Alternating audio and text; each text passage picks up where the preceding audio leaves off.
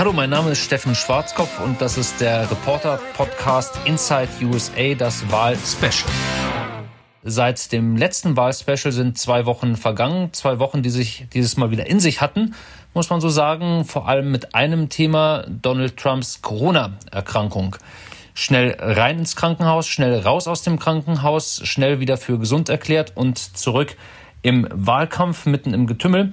Und äh, das sind natürlich Themen und Dinge, die man in Deutschland und in Berlin bei uns in der Redaktion bei der Welt ganz genau beobachtet hat. Und eine, die das ähm, ganz, ganz, ganz genau sozusagen tut, das ist meine Kollegin Sonja Gillert, mit der ich jetzt wieder verbunden bin. Und die hat, wie üblich, vermute ich, ein oder zwei Nachfragen zu all dem, was hier gerade in Washington passiert. Hallo Sonja. Hallo Steffen. Ja, ähm, ich habe auch überlegt, seit wir uns zuletzt gehört haben, für mich fühlt sich das so wie mindestens einen Monat an.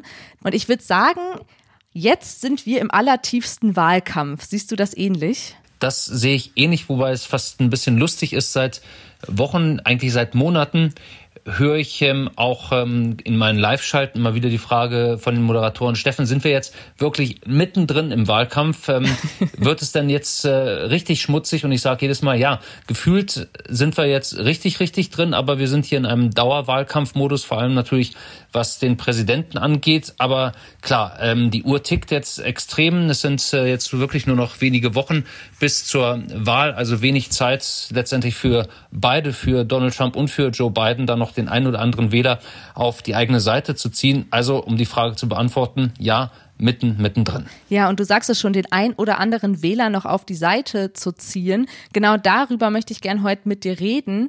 Wer sind denn die Wähler, auf die es dieses Mal ankommt und auch jetzt noch ankommt und wo sind sie? Also ich hoffe, erhoffe mir eine kleine Tour durch Amerika mit dir.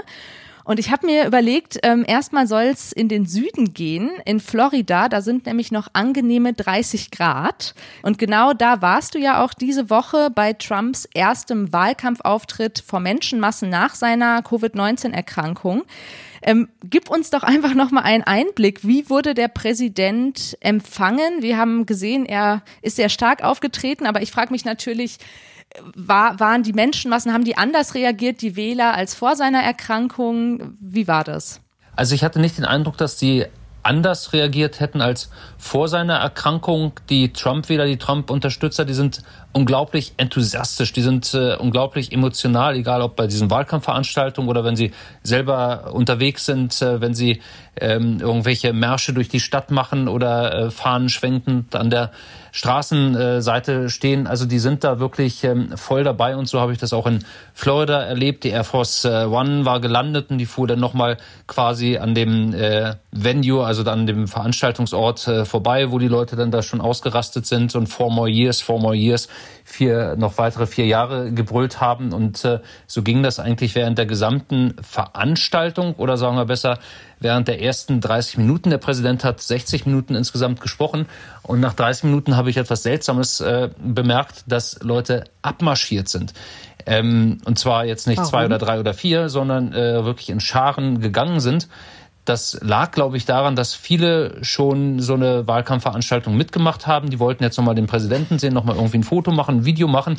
Aber all das, was Donald Trump da so erzählt hat, das haben alle, und ich äh, inkludiere mich da auch, schon x-mal gehört, die ganzen Themen, die er da durchgegangen ist, äh, das Sleepy Joe Biden, äh, dann halt seine ähm, wirtschaftlichen Erfolge etc.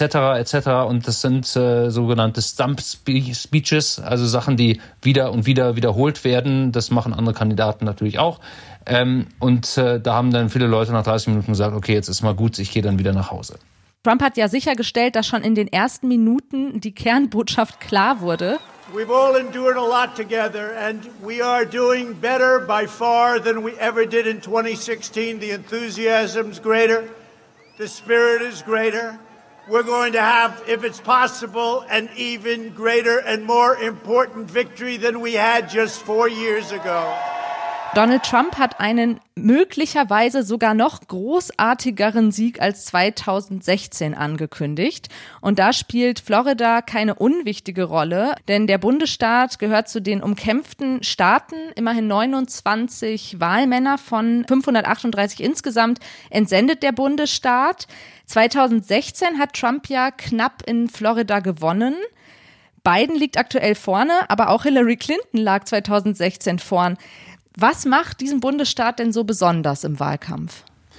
Also das eine sind tatsächlich die vielen Wahlmännerstimmen. Zum anderen, Florida ist seit Jahren und Jahrzehnten immer extrem umkämpft gewesen zwischen Demokraten und Republikanern. Da ging es hin und her und her und hin. Ähm, hinzu kommt äh, noch eine relativ große äh, Gruppe, die da äh, mehr als nur Zünglein an der Waage ist. Das sind die Hispanics, die dort in Florida sind. Und um die wird momentan ziemlich erbittert gekämpft. Man geht mal so ein bisschen davon aus, Hispanics, naja, gut, das sind ja Immigranten, die können eigentlich Trump überhaupt nicht leiden. Ähm, denn wir wissen ja, wie er sich äh, geäußert hat über äh, Mexikaner, über Immigranten äh, generell. Und äh, das ist aber eine extreme Fehlannahme. Mhm. Gerade in Florida, aber auch anders, ähm, wo es ist so, dass äh, Trump zum Beispiel ähm, in 2016 29 Prozent der Hispanics auf seiner Seite hat, äh, also fast ein Drittel aller Hispanics in den USA und das ist schon eine ziemlich große Zahl. Der hat das auch gesteigert gegenüber Romney paar Jahre, vier Jahre zuvor. Und äh, um diese Wählergruppe wird jetzt gerade in Florida extrem gerungen. Joe Biden hat die ein bisschen vernachlässigt. Er versucht das jetzt in den letzten Wochen auch wieder aufzuholen, indem er da natürlich erstens selber vor Ort ist, und, indem er aber auch ähm, ähm, besondere Events äh, veranstaltet von seinem Wahlkampfteam für Hispanics, um deren wichtigen, wichtige Themen anzusprechen. Und äh, dementsprechend geht das wirklich relativ äh, heiß zur Sache und das eben nicht nur von den Temperaturen. Was sind die Themen, die da verfangen bei dieser Wählergruppe? Ja, also ähm, die wichtigsten Themen in, in Florida, das sind ähm, letztendlich äh, Wirtschaft, das ist äh, auch Immigration äh, und das ist äh, momentan auch die Gesundheitsvorsorge, Krankenversicherung. Das sind so die wichtigsten Themen laut Umfragen äh, auch. Es sind weniger äh, Themen wie, wie Waffen beispielsweise oder das, was gerade im Supreme Court passiert, beziehungsweise im Senat passiert, äh, wo es ja um eine weitere Richterin geht, eine weitere konservative Richterin. Das sind Themen, die die Menschen gar nicht so sehr ähm, involvieren. Das sind wirklich wirtschaftliche Fragen. Mhm. Und jetzt natürlich, das kommt hinzu, weil es alles überlagert, das ist natürlich die Covid-Epidemie.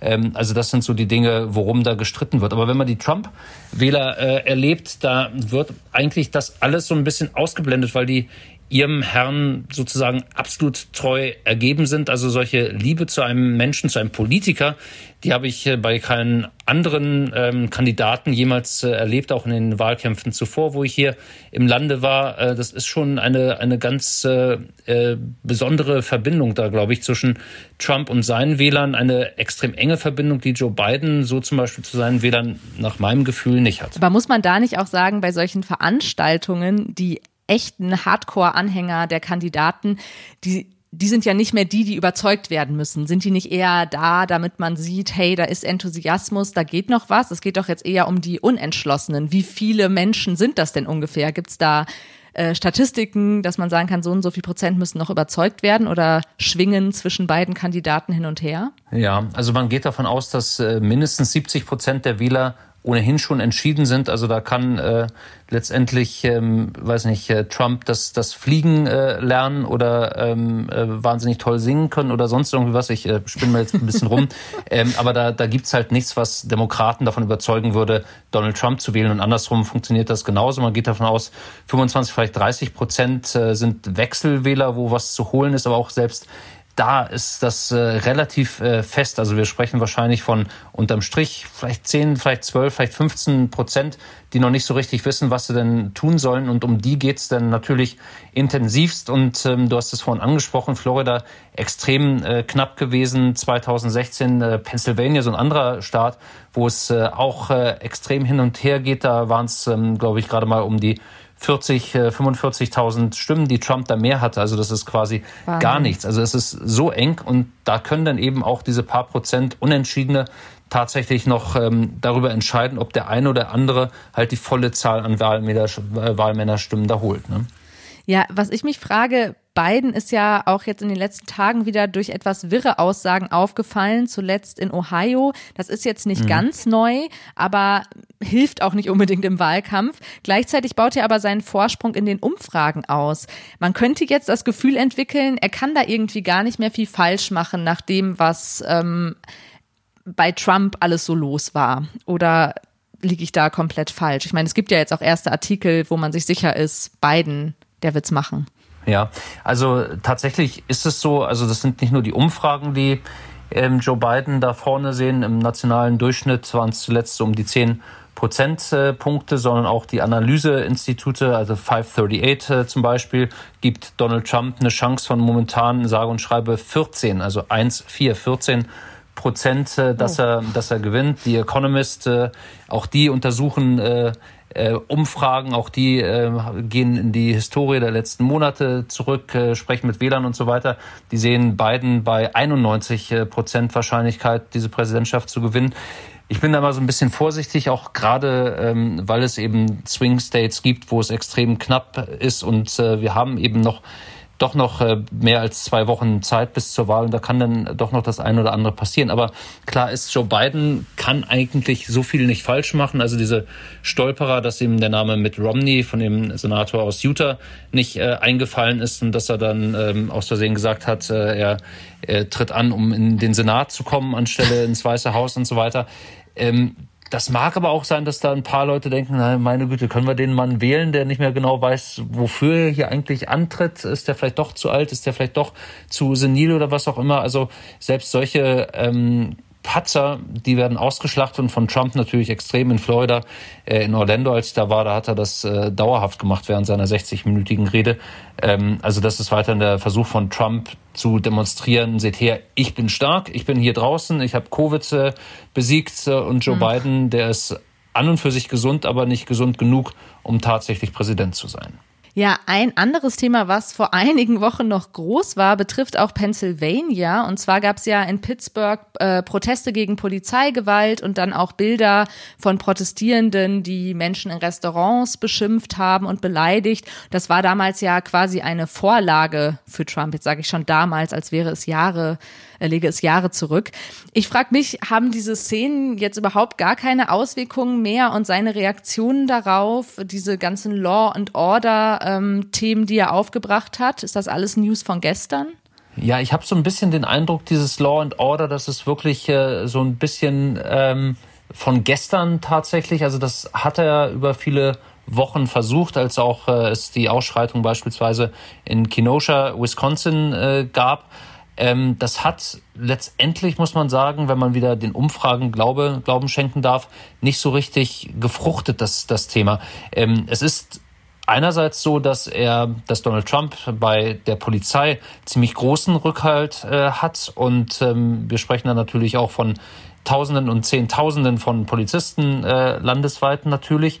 Ähm, mhm. Sämtlich, ich, ich, mir fällt zumindest keine einzige Polizeigewerkschaft landesweit ein, die äh, die Joe Biden äh, offiziell unterstützen würde, sondern alle sind da auf äh, Trumpscher Seite.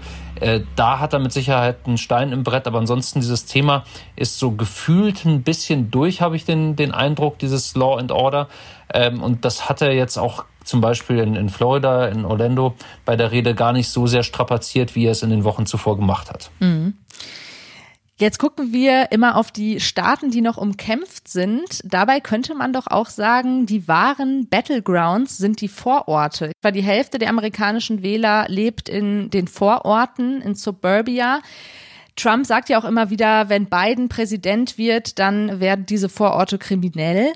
Ähm, vor allem die Vorstadthausfrauen werden häufig thematisiert. Wie wichtig ist denn diese Wählergruppe wirklich?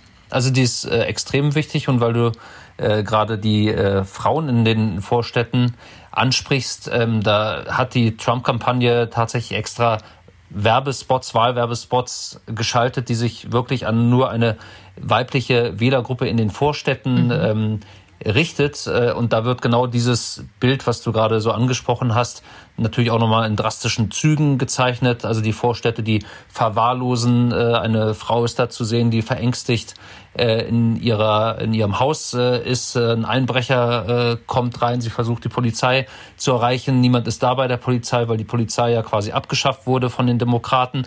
Ähm, und ähm, die wird dann da irgendwie rausgeschleppt. Also relativ harter Tobak, würde ich mal sagen. Und um diese Wählergruppe versucht Trump zu kämpfen aus gutem Grund, weil er schon 2018 bei den Midterms, bei den Zwischenwahlen da extremst verloren hat. Und das sind mhm. vor allem die Frauen gewesen, die äh, scharenweise sozusagen ins Lager der Demokraten übergelaufen sind. Ähm, ich weiß gar nicht, ob unbedingt aus inhaltlichen Gründen, sondern weil viele einfach äh, entsetzt waren über den Regierungsstil, den Donald Trump gepflegt hat. Äh, also dieses extrem raubeinige, das Lästern, das Beleidigen, ähm, der Umgang auch äh, international mit, mit Alliierten, das hat äh, viele verprellt und tatsächlich mhm. ist es so, dass, dass viele Frauen da verprellt äh, wurden und diese Suburbs, die sind, sind extrem wichtig. Also Trump hatte 2016 die Suburbs gewonnen 50 Prozent hat er da geholt, äh, Hillary Clinton nur 45 Prozent. Das hat sich komplett umgedreht äh, in 2018 und dieser Trend, jedenfalls wieder, wenn man den Umfragen Glauben schenken kann, der setzt sich momentan fort. Es besteht in den USA ja jetzt schon die Möglichkeit, seine Stimme abzugeben, auch wenn die Wahl erst am 3. November stattfindet. Welche Rolle spielt diese Gruppe der Frühwähler denn? Zehn Millionen Amerikaner haben ihre Stimme schon abgegeben. Wow. Und ich spreche da nicht von den ähm, Briefwählern, sondern ich spreche von denjenigen, die Tatsache ins Wahllokal gegangen sind, äh, um da ihr Kreuzchen zu machen. Äh, und das ist schon, schon eine sehr, sehr hohe Zahl, deutlich, deutlich höher, als das 2016 der Fall war. Also diese Wähler kannst du eh nicht mehr einfangen, mhm. die sind äh, verloren oder gewonnen, je nachdem. Ähm, aber dann gibt's eben andere Wählergruppierungen und da sind wir zum Beispiel bei den Afroamerikanern ähm, ganz, ganz interessant. Klar, die werden natürlich äh, überwältigend für Joe Biden stimmen. Das haben sie auch bei Clinton gemacht. Die haben 88 Prozent der Afroamerikaner haben tatsächlich für Hillary Clinton gestimmt, 8 Prozent äh, nur für Donald Trump. Aber ähm, die Zahl derjenigen, die zu den Wahlohren gegangen sind, die war deutlich niedriger in 2016 als in 2012. Und das hat ganz einfach bedeutet, dass äh, deren Stimme unterm Strich gar nicht äh, mehr so wichtig war. Und das ähm, ähm, war in den nationalen ähm, Vergleich, waren das fünf Prozent weniger, die da zu den Wahlurnen gegangen sind, aber in den wirklich wichtigen Staaten, Michigan zum Beispiel oder mhm. auch äh, Wisconsin oder, oder North Carolina, da waren es zwölf Prozent weniger Afroamerikaner, die zu, der, zu den Wahllokalen gegangen sind. Und das hat natürlich einen gewaltigen Unterschied gemacht. Und deshalb versuchen natürlich beide Seiten extremst dafür zu sorgen, dass ihre Wähler dann auch wirklich wählen gehen. Und das ist auch äh, einer der, der wichtigsten Punkte auf beiden Seiten der Wahlkampfteams. Hindernisse oder die Unterdrückung bestimmter Wählergruppen, also dass verhindert wird, dass die überhaupt ihre Stimme abgeben. Welche Rolle spielt dieses Thema denn in diesem Jahr? Oh, das ist eine, das ist eine große Rolle, die dieses Thema äh, einnimmt. Das fing ja schon damit äh, an, dass äh, die Mittel für die, die Post äh, gekürzt äh, werden sollten mhm. und äh, letztendlich die Post gesagt hat, na, wir sind gar nicht in der Lage, das alles zu bewältigen und gar nicht rechtzeitig zu bewältigen und keine Sondermittel gewährt bekommen hat. Aber es äh, findet ähm, auf Ebene der Bundesstaaten, der Countys extrem statt, wie man versucht dafür zu sorgen, dass Wähler eben nicht abstimmen gehen. Äh, Texas ist da so ein wunderbares äh, Beispiel. Da hat der Gouverneur dann einfach mal entschieden, ähm, diese Wahlboxen, die es äh, gibt, wo Leute ihren, ihre Briefwahlunterlagen reinschmeißen können, ähm, dass ja. die zusammengestrichen werden in vielen Countys aus Sicherheitsgründen oder was auch immer da angeführt wird, was dazu führt, dass beispielsweise in einem County ähm, was eher wieder demokratisch ist, äh, dass äh, dort genau eine solche Wahlbox äh, aufgestellt wurde und Menschen einen Weg von 100 Meilen in Kauf nehmen müssen, Return sozusagen, 100 Meilen, also 160 Kilometer fahren müssten, wow. um ihren Brief da einzuschmeißen. Und viele sagen, Freunde, ich habe nicht die Zeit dafür, jetzt mal eben drei Stunden im Auto zu sitzen, um meine Briefwahlunterlagen äh, loszuwerden. Ich, ich, ich schaffe das nicht. Oder ich kann mir vielleicht auch das Benzin gar nicht leisten, um das äh, zu vergeuden oder was auch immer. Und äh, so versucht man natürlich auch äh, einfach Wähler abzuschrecken, die sagen, okay, dann, dann mache ich es halt nicht, dann, dann bleibt das hier zu Hause liegen oder ich bringe es dann vielleicht zur Post und hoffe, dass das rechtzeitig ankommt. Und äh, das sind äh, die Methoden, mit denen da gearbeitet wird und das sind schon ziemlich krasse Methoden. Man muss aber andererseits doch wahrscheinlich auch sagen, Steffen, die 10 Millionen ähm, Early Voters sind doch eigentlich vielversprechend, oder? Also vielversprechend in dem Sinne, dass viele Menschen wählen gehen könnten und es eine hohe Beteiligung gibt. Ja, also äh, rein theoretisch, wir sind immer bei dem, beim, bei dem rein theoretischen und wir gehen auch ja. davon aus, dass es äh, eine sehr, sehr hohe Wahlbeteiligung gibt, weil tatsächlich Leute entweder ähm, so, so äh, extrem hinter Trump stehen, dass sie alles dafür tun, um äh, ihre Stimme abzugeben, aber andererseits natürlich auch so viele dermaßen, ich wollte jetzt fast sagen, die Schnauze voll haben, aber einfach äh, so sehr genug haben von Donald Trump, die mhm. auch alles dafür geben, abzustimmen, zu wählen oder selber auch Wahlkampf äh, zu betreiben, sich zu engagieren. Und das ist ja auch ganz interessant hier in Amerika, dass ähm, das viel mehr als in Deutschland passiert, dass Privatleute unterwegs sind, dass man von Tür zu Tür geht, äh, dass man versucht, da Leute zu überzeugen und so weiter. Die Demokraten haben da ihre Taktik inzwischen auch geändert. Die hatten ja wegen Covid erst gesagt, wir machen gar nicht dieses ähm, Door-to-Door oder Door-Knocking oder Canvassing, ja. weil wir Sorge haben äh, wegen Ansteckung und so weiter. Inzwischen hat man gesagt, okay, wir müssen das aufgeben, wir gehen jetzt auch raus. Also die, die Begeisterung ist da schon, schon extrem und ähm, rein theoretisch, wieder rein theoretisch, denke ich, dass, dass äh, viele alles äh, in die Wege leiten, um ihre Stimme irgendwie abzugeben, um rechtzeitig abgestimmt zu haben, um dann den einen oder den anderen im, Haus, im Weißen Haus zu behalten oder ins Weiße Haus reinzukriegen. Es gibt noch eine Gruppe, über die ich mit dir sprechen wollen würde, und zwar sind das die älteren Amerikaner. Denn wenn man sich die Zahlen anschaut, dann sind das die verlässlichsten Wähler. Also 2016 haben 70, mehr als 70 Prozent der über 65-Jährigen ihre Wahlberechtigten ihre Stimme abgegeben. Aber bei den 18- bis 29-Jährigen sind es, naja, auch gar nicht so wenig, knapp 50 Prozent. Mhm.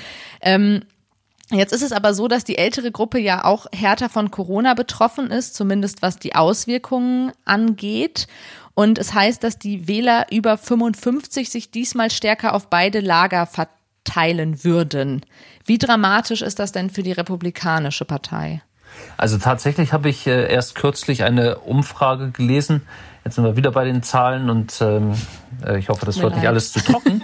Aber das ist wirklich eine ähm, sehr imposante Zahl, wie ich finde. Donald Trump hat nämlich 2016 die, ähm, die Wähler über 65 äh, mit äh, 6% Vorsprung äh, gewonnen. Momentan mhm. liegt äh, äh Biden mit 26 Prozent bei dieser Wählergruppe vorne. Und das ist, das ist massiv. Das ist, das ist wirklich ein Erdrutsch. Das sind eben mal 30 äh, Prozentpunkte Verschiebung des Ganzen. Und das ist natürlich keine Frage bedingt durch äh, Covid, durch Corona, weil die älteren Leute da das deutlich ernster nehmen als junge Leute, viel mehr Erkrankte, die dabei sind, viel mehr Tote, die es da gibt. Ähm, und äh, da gibt es natürlich, genauso wie in Deutschland, viele Menschen, die einfach äh, Angst haben vor Sorglosigkeit, eine Sorglosigkeit, die diese Administration ja an den Tag legt und äh, die sich deshalb da entschieden haben. Also meine Stimme gehört auf jeden Fall den Demokraten und meine Stimme gehört äh, Joe Biden. Ähm, also das ist auf jeden Fall ein, ein Thema, das, das da wirklich Auswirkungen und zwar massive Auswirkungen hat. Also da hat Trumps jüngste, haben Trumps jüngste Statements, dass er das Virus besiegt und dass man keine Angst haben müsse, vor allem jetzt nicht unbedingt positive Auswirkungen. Nee, und auch in den ähm, Umfragen jetzt nach seiner äh, Genesung, äh, da hat sich jetzt auch nichts äh, groß geändert. Also ähm, viele sagen ja, ich bin mir ganz nicht so, gar nicht so sicher, ob das so stimmt, dass er natürlich versucht hat, seine äh, äh, Krankheit da zu inszenieren und hoffte dadurch dann ähm, auch äh, neue neue äh, Wähler für sich zu gewinnen und so weiter. Das, wenn er, wenn das die Intention war des Ganzen, ähm, das ist so ein bisschen ähm, äh, Gerüchteküche, dann äh, ist das auch nicht aufgegangen dieser Plan. Also da hat es keine großen Verschiebungen gegeben. Vielen, vielen Dank. Das wären jetzt meine Fragen für heute gewesen und ich bin sehr gespannt, was in den nächsten zwei Wochen noch alles passieren wird. Es scheint ja alles möglich nach den letzten zwei Wochen. Das scheint noch so einiges möglich oder anders gesagt, eigentlich scheint gar nicht mehr so viel möglich zu sein, aber Überraschungen gibt es ja äh, immer wieder und das kann noch irgendwie eine gewaltige Überraschung kommen, wer weiß. Ähm, zum Beispiel das Justizministerium, ähm, ob das noch irgendwie Dinge zutage fördert. Äh, William Barr, der Justizminister, ähm, der da vielleicht auch noch in den Wahlkampf eingreifen könnte, weil er irgendetwas äh, über Joe Biden was Belastendes äh, noch findet und aus dem Hut zaubert. Ähm, wer weiß, was es da noch für eine Überraschung gibt. Eins ist klar, ähm, das werden sehr, sehr umkämpfte ähm, zwei Wochen, die jetzt dann noch vor uns äh, liegen oder zweieinhalb Wochen. Und äh, Donald Trump wird extrem viel unterwegs äh, sein. Äh, wir hatten ein Hintergrundgespräch äh, mit einem Wahlkampfmanager, der hat gesagt, Donald Trump will bis zu drei Wahlkampfveranstaltungen pro Tag abhalten. Wow. Das ist schon ordentlich. Joe Biden wird es nicht ganz so massiv sein, machen, aber der wird auch viel, viel unterwegs sein. Also insofern sehr viel Gesprächsstoff. Und äh, nächste Woche melde ich mich dann wieder im ähm, Reporter-Podcast Inside USA, dann ohne Sonja. Aber ich bin mir sicher, Sonja, wir hören wieder voneinander ziemlich bald. Und ich freue mich dann schon auf die nächste Folge.